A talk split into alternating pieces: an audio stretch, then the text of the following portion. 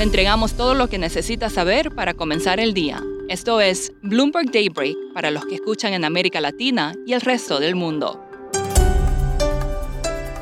Buenos días y bienvenido a Daybreak en español. Es viernes 20 de mayo de 2022, soy Eduardo Thompson y estas son las noticias principales. Esta mañana los futuros en Wall Street y las acciones europeas suben, encabezadas por las acciones tecnológicas. El optimismo avanza por las medidas de China para impulsar su economía. El Banco Central chino recortó una tasa de referencia para hipotecas del 4,6% al 4,45%, su mayor baja desde 2019. El presidente de Estados Unidos, Joe Biden, inició su primera gira presidencial a Asia con una visita a una fábrica de Samsung, esto con el objetivo de aliviar las tensiones en la cadena de suministros de chips y reducir la dependencia de China. También quiere reforzar el apoyo a Ucrania y contrarrestar las amenazas de seguridad de China y Corea del Norte. El G7 aprobará más de 19 mil millones de dólares en ayuda a corto plazo para Ucrania. El Reino Unido y analistas independientes de Estados Unidos afirmaron que las fuerzas rusas sobre el terreno están agotadas, especialmente en el sureste. Nueva York investiga un posible caso de viruela del mono. En cuanto al COVID, Shanghái detectó los primeros casos de COVID fuera de la cuarentena en seis días y emitió normas detalladas para que las empresas financieras reanuden el trabajo a medida que comienza a flexibilizar las restricciones.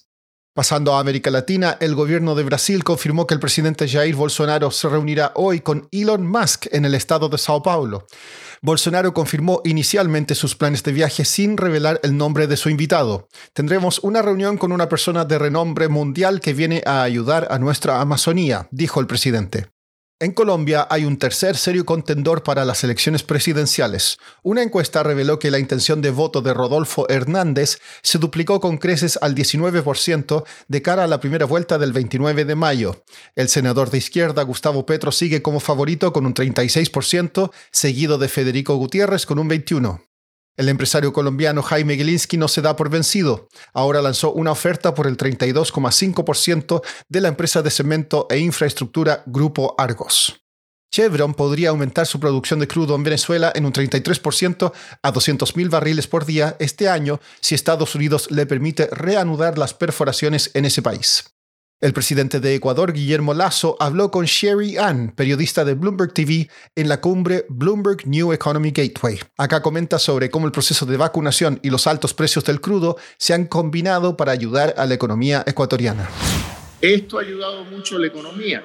Hace un año la perspectiva económica del Ecuador era crecer apenas el 2.8% del PIB en el año 2021. Con nuestro gobierno de apenas siete meses del periodo del año 2021, logramos que el crecimiento económico termine en el 4.2%, mucho más de lo esperado. Logramos sacar de la pobreza a 750 mil ecuatorianos y a crear 350 mil empleos adecuados el Ecuador venía de tener un déficit fiscal en el año 2020 de 7 puntos del PIB. Lo mm. logramos bajar en el 2021 a 4 puntos del PIB. Y la proyección para el 2022 son 2 puntos del PIB, salvo que se mantengan los altos precios del petróleo, el déficit puede ser menor a 2 puntos del PIB. Pero la inflación global en otros países, de veras que tiene efectos, ¿no? Vemos las protestas sociales, vimos lo que está pasando en Sri Lanka también. Nos estamos acercando a una crisis de deuda de, las eh, economías emergentes ahora. ¿Eso le preocupa? Eh, no lo veo de esa manera. La preocupación que tengo es que la inflación global impacta a todos los insumos que importa el Ecuador. Por ejemplo, insumos agrícolas. En concreto, la uria ha subido de precio notablemente y debemos y vamos a hacer un esfuerzo como país para que este impacto de la inflación global no cause efectos eh, sustancialmente negativos en la economía ecuatoriana, especialmente en los consumidores, en las familias. Eh, al menos desde Ecuador, mi visión es que no veo una eh, para Ecuador al menos un riesgo de default mm. en lo absoluto.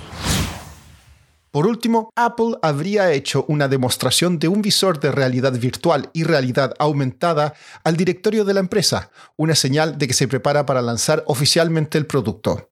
Con esto entraría a competir directamente con Facebook. Eso es todo por hoy, soy Eduardo Thompson, que tengan un excelente fin de semana. Para conocer todas las noticias que necesita para comenzar el día, revise Daybreak en la app Bloomberg Professional, donde puede personalizar las noticias que desee recibir. También puede suscribirse a la versión solo audio en Spotify, Apple Podcasts o la plataforma de su preferencia. Eso es todo por hoy. Escuche de lunes a viernes Bloomberg Daybreak.